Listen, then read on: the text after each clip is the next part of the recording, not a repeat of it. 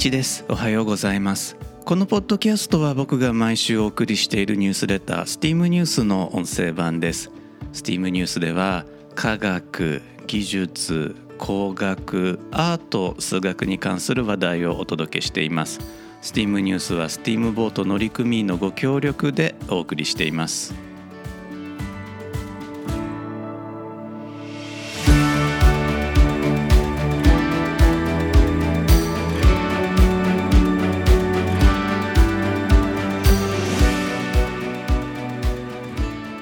まして1です。このエピソードは2022年12月16日に収録しています。このエピソードでは STEAM ニュース第109号から人工知能アート AI アートの可能性についてお届けします。今年2022年の9月8日ニュースメディア CNN がこんな記事を公開しました。AI 作品が絵画コンテストで優勝アーティストから不満噴出ここで紹介されている AI 作品どんな作品かというとメールでお送りしているニュースレターの方では引用させていただいているのですがコロラド州のゲームデザイナージェイソン・アレンが制作した作品「テアトル・ドペラ・スパシアル」というものなのですね。ウェブでアレン AI アートというふうに検索するとおそらくすぐに見つかると思います。この作品ですね美術展覧会コロラド州フェア CSF 新人アーティスト部門のデジタルアートデジタル加工写真分野で1位に選ばれたんです。問題はここからなんです。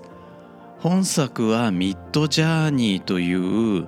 人工知能 AI を使ったお絵描きツールを用いて制作されたものでした。このミッドジャーニーなんですが、まあ、英語でいくつかフレーズを入力するとそれに対応する作品、まあ、絵画がですね、えー、自動的に生成されるというものです。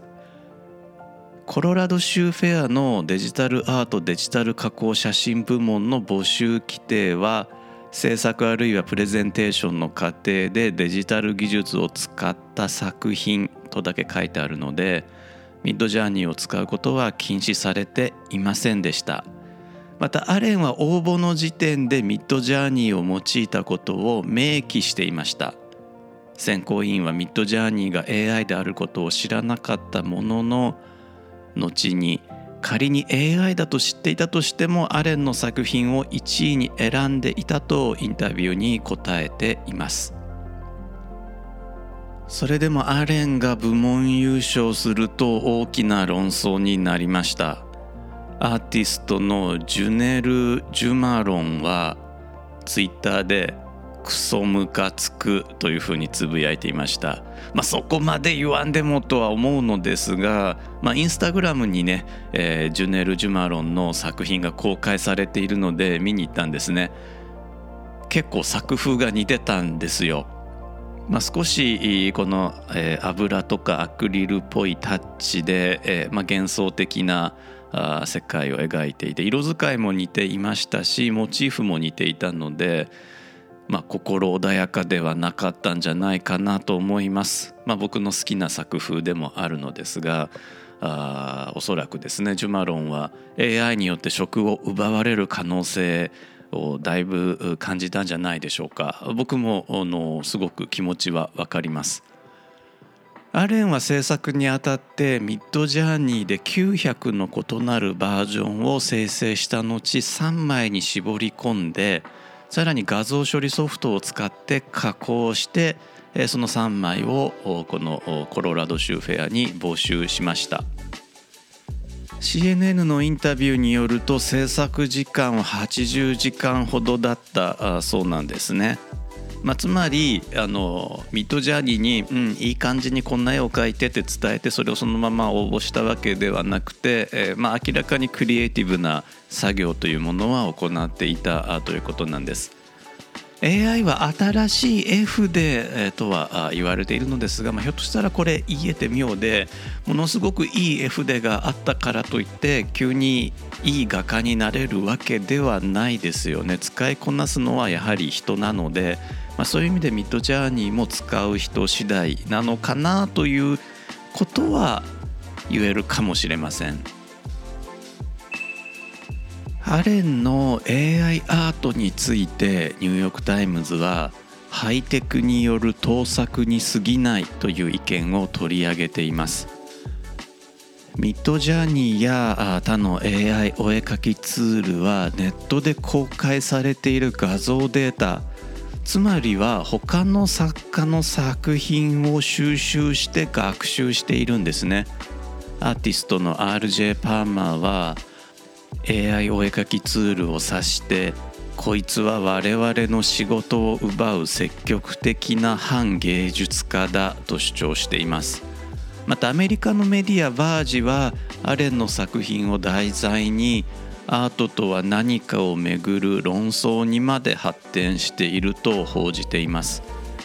新しい技術がアーティストたちから反発を受けるのはもちろん初めてではありません。カメラが発明された時には多くのアーティストが反発しました。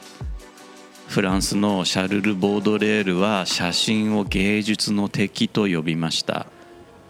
写真がアートとして受け入れられた後もフォトショップのようなデジタル編集技術は意味嫌われたものですしコンピューターを使うアートなんてというふうに眉を潜められていたものなんですね。イギリス出身のアーティストハロルド・コーエンが1968年にアーロンというアート風の画像を自動生成するコンピュータープログラムを書いた時彼は自身のプログラムがクリエイティブであるということに非常に慎重でした。彼が控えめにアーロンを画家と呼んだのは1994年になってからなんですね。AI お絵描きツールは過去のそうした新技術よりもなお一層立ちが悪いという人もいます。それはツールが他人の作品を勝手に学習するからでしょう。まあただですねどのようなアーティストであっても過去の作品に影響は受けますから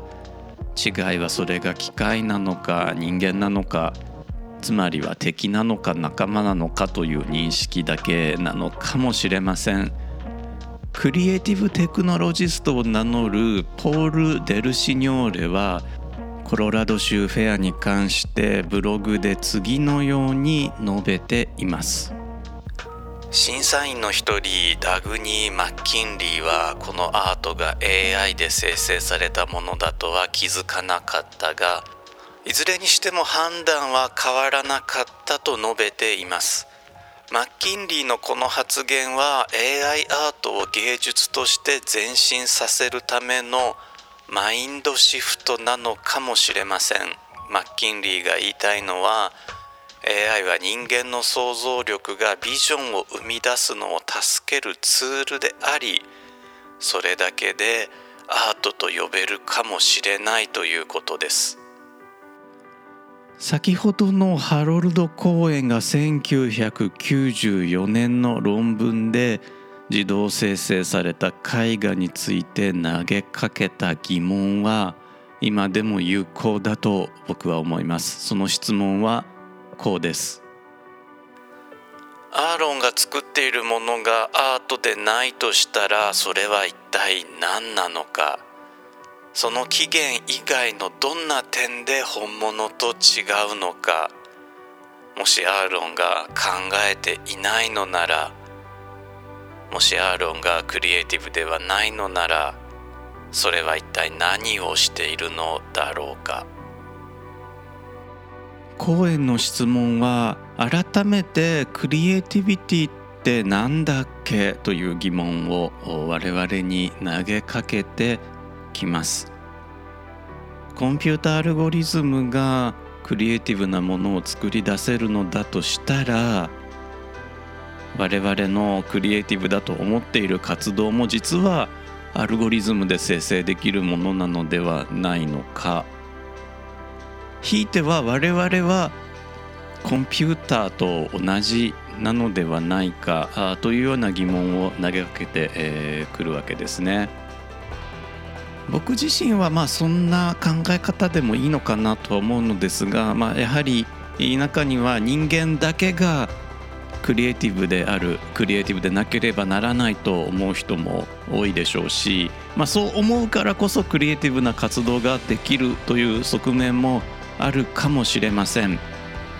なので、えー、これは大きな論争になっているんじゃないかなと、まあ、僕個人は思います。そんな AI アートの世界なのですが2023年には日本で AI アートを対象とした大会第1回 AI アートグランプリが開かれます。こちらは絵画だけでなく漫画動画音楽ゲームなども対象になるんですね。どうでしょう？このお正月休み皆さんも挑戦されてみてはいかがでしょうかね？ちょうどね、えー、ミッドジャーニーの教科書という入門書が Amazon にも出ていますので投稿までは行かなくても手元で遊んでみるのも面白いのじゃないかなと思いますこのエピソードでは2022年に、ま、大ブレイクした AI お絵描きツールのお話をお届けしました。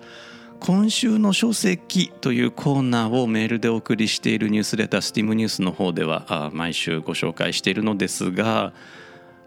今週の第109号では日本初のオール AI 生成画像を元にしたイラストレーション集をご紹介しています。85に話と書いて箱庭と読むそうなんですが箱庭さんの「アーティフィシャル・イメージズという書籍なんですね。扉扉じゃないな表紙表紙がですねちょっと萌え絵なのですが中はあの萌え絵ばっかりではないので、まあ、あの表紙見てあのこのぐらいなら大丈夫と思われる方はですねあのなんかあの風景を描いた作品もあって、まあ、これあのもちろんですね、え AI で描いた絵をそのまま載せてるわけではなくて多少加工はしているんですが、まあ、基本ミッドジャーニーという AI お絵描きツールで描いた絵を載せているというものでいやこのレベルさすがにすごいなとは思いました。もちろんねそのミッドジャーニーえー、というまあお絵描きツールを使いこなすというのは結構高度な技術がまだまだ必要で、えーまあ、自然言語を与えて絵を生成させるのですがこれ僕自身も今試してはいるんですがこの与える自然言語をねあの呪文というふうにあの界隈では呼んでいます。あのこういう呪文を与えるとこういう絵が返ってくるよっていうノウハウみたいなものが結構あってですね。そこら辺なんか機械を相手にしているんだかなんか魔法の箱を相手にしてるんだかというようなねちょっと気持ち悪さもあるところではあるのですがあ、まあ、こういった AI なかなかね中の仕組みがどうなってるかというのは開発者にもわからないというかこれあの統計的な学習結果なので、えー、開発者も想像してないようなことが起こるのでこういう呪文を唱えるとこういう作品になるというのは経験的にしかまだわからないんですね。で、え、そういったあの呪文についてもこの一緒にえ書かれていますあの本の中にこの作品はこういう呪文をもとに生成しましたということも書かれているので、まあ、参考にもなるんじゃないかなと思います。でまあ、作品集見てた感想なんですけどもこれなんかこう職業イラストレーターちょっとやばいかもとは思いましたね。まあ、あの作風にもよるんでしょうがあ、まあ、少しねあの幻想的なあジャンルであると、まあ、従来そのこの人の画風がいいとかこの人の色使いがいいとかこの人のタッチがいいとかっていうのがあったと思うんですがあそういったものを、まあ、公開するじゃないですかネットで公開されているイラストを元に学習して、まあ、学習してというかあまあ悪い意味悪い言葉を使うと表説して盗んでで、えー、それをあのコンピューターの中で、えー、混ぜ合わせるんですね。だ混ぜ合わせるのが普通に混ぜただけだったらぐちゃぐちゃになっちゃって全然絵としては使い物にならないのですがあこの Midjourney であるとか、まあ、他の AI お絵かきツールである Stable Diffusion であるとかあそういったものっていうのは非常にいい感じに合成してくれるんですね。なので、まあ、ある意味これは剽窃じゃないかということも言えなくはないと思うんですが、まあ、やはりそこは新作というふうに呼んでいいんじゃないかなという仕上がりにはなっているのでちょっと無理筋な気はします。でこういうのが出てきちゃうとねやっぱりねこう職業イラストレーターさんは仕事を奪われるんじゃないかって危機感ものすごく思うと思いますこれも音楽の業界では当然これはあ起こっていることで音楽ってもうだいぶ自動生成できるし自動演奏できるわけですねもうそれは2000年代からもうひょっとしたらもうちょっと前かなあの徐々に徐々に置き換わっていっててあの人間が人間のミュージシャンが失業するっていうことも起こっていたあわけですね。極端な話、えーと、ドラムマシーンが登場した1970年代80年代に、まあ、あのリアルにドラマーが失職するってこともあったそうなんです。で、えー、僕自身もあの、まあ、職業ではないですけれども、えーと、イラストレーターもしてたことがあるんですよ。本当ね年1回とか単発の仕事でしていたことがあってでもなのであの全然あの僕素人イラストレーターですけれどもあでもね出版もされてるのでちょっとプロって名乗恥ずかしいや。やっぱ素人でいきます。あの素人イラストレーターなんですけどもえっ、ー、とこれもう絶対かなわないなとは思います。まあね、えー、趣味で絵は描き続けると思うんですが、まあ、これを見ていや AI には到底かなわないから趣味もやめちゃおうかななんてね思う人も出てくるかもしれません。まあ、逆にこの AI ツールを見て AI お絵かきツールを見て趣味のお絵描きを始めようかなと思う人もいるかもしれないので、まあ、それはどっちもどっちなのかもしれませんね。メールでお送りしているニュースレターでは、まあ、今週の TED トークということで毎週ね、えー、TED トークあるいは TEDx、TEDx のトークをご紹介しているのですが第109号ではレフィック・アナドルによる「人工知能の時代におけるアートというね、え、トークをご紹介しています。こちらはあまあ先ほどご紹介したあ Midjourney であるとか Stable Diffusion のような、まあ、一種モノマネによる人工知能アート AI アートではなく AI を人間のパートナーとしてえー、一緒に作るアートについてね、えー、紹介をしていました AI とアートのもう一つの方向性というか、まあ、僕にはこっちの方が正しい方向だと思うんですが、まあ、このもう一つの方向性を示してくれている TED トークです。でこのトーク2020年のトークなのですが、まあ、コロナ禍での収録ということもあったと思うんですが、まあ、従来の TED トークとは違って、えー、ちょっとね画面がバンバン動く新しい感じの TED トークなので、えー、よかったらですねあのニュースレターあの登録していただいて無料で登録いただけますのでそこからリンクを踏んでいただいて人工知能の時代におけるアートというねトークを見ていただければと思います。メールでお送りしているニュースレター STEAM ニュースの方ではあ、まあ、読者の方からいただいたご質問についてもね、えー、お答えをするコーナーを用意しています。Q&A のコーナーですね。第109号ではあこんなあご質問に回答させていただいています、えー、ご質問はですね好きな漫画アニメゲームはありますか？というねご質問でこれもあのめちゃくちゃ答えるのが楽しかったご質問です。漫画なんですがあの僕ね「究極超人 R」っていう、まあ、結城正美先生のですね漫画が大好きであの R 田中一郎君っていうね、えー、ロボットが主人公の漫画なんですがだいぶ古いですね。1980年代ですね。R 田中一郎、まあ、僕名前が金谷一郎なのでちょっと似てませんかね。まあ、そういうこともあって。で、えーと、工学部っていうね高校の部活で、まあ、写真部なんでしょうね。写真ってあのフォトグラフィーの翻訳なんですがあの直訳するとフォトグラフィーフォトグラフ。でまあ光の絵なので、えー、光画と光の画と書いて光画と書くのが、まあ、正解なので光画部というね、部活の名前があってで、まあ、僕高校時代、まあ、1980年代というか、まあ、ちょうどリアルタイムで高校時代に読んでいた漫画なのですが天文部というね、えー、部活動の部長をしてたんですよ。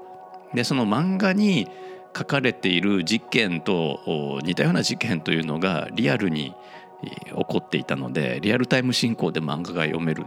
まあ、読めるというか何ていうんですかね、シンクロしてるということもあってすごくハマった漫画です。アニメはですね僕もエヴァにめちゃくちゃハマってでもこれはですねなぜかリアルタイムでは全然ハマらなくて10年遅れぐらいでハマったんですね。あの漫画版の「貞本エヴァ」もハマりましたしアニメも全部見て旧劇場版も新劇場版も見て新エヴァに関してはあのネクタイ締めて劇場に行きました。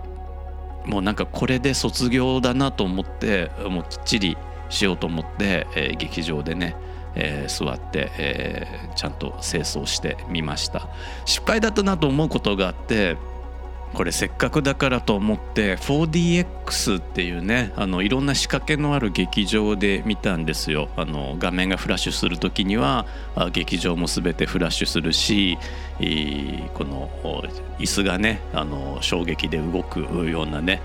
効果のある劇場だったんですがちょっと演出が過剰すぎて普通のスクリーンで見ればよかったかなと思いました。特にね画面が一瞬パンと明るくなるところで劇場内もフラッシュがたかれるんですがそうすると劇場の例えば前の席であるとか壁とか天井とかも目に入っちゃうわけですね。で一瞬それが現実に引き戻されるので、まあ、これはあスクリーンで通常のスクリーンで、え見た方が良かったかなと思っています。ゲームについてはですねもうこれあのバイオハザードも僕大好きであのプレイステーション1の1作目が出た時に、まあ、特にねあのメーカーもめちゃくちゃ宣伝してたわけではなくて棚に普通に置いてあったんですね。で、えー、何これジャケ買いっていう、まあ、レコードの時代でいうとジャケ買いですよね。こうパッケージ見て面白そうと思って、えー、買って帰ったらもうめちゃくちゃビビってうわ怖ってなってそこからすごいハマってずっとやり続けてたんですけれども今ねなかなかこうやり始めるとめっちゃ集中しちゃうので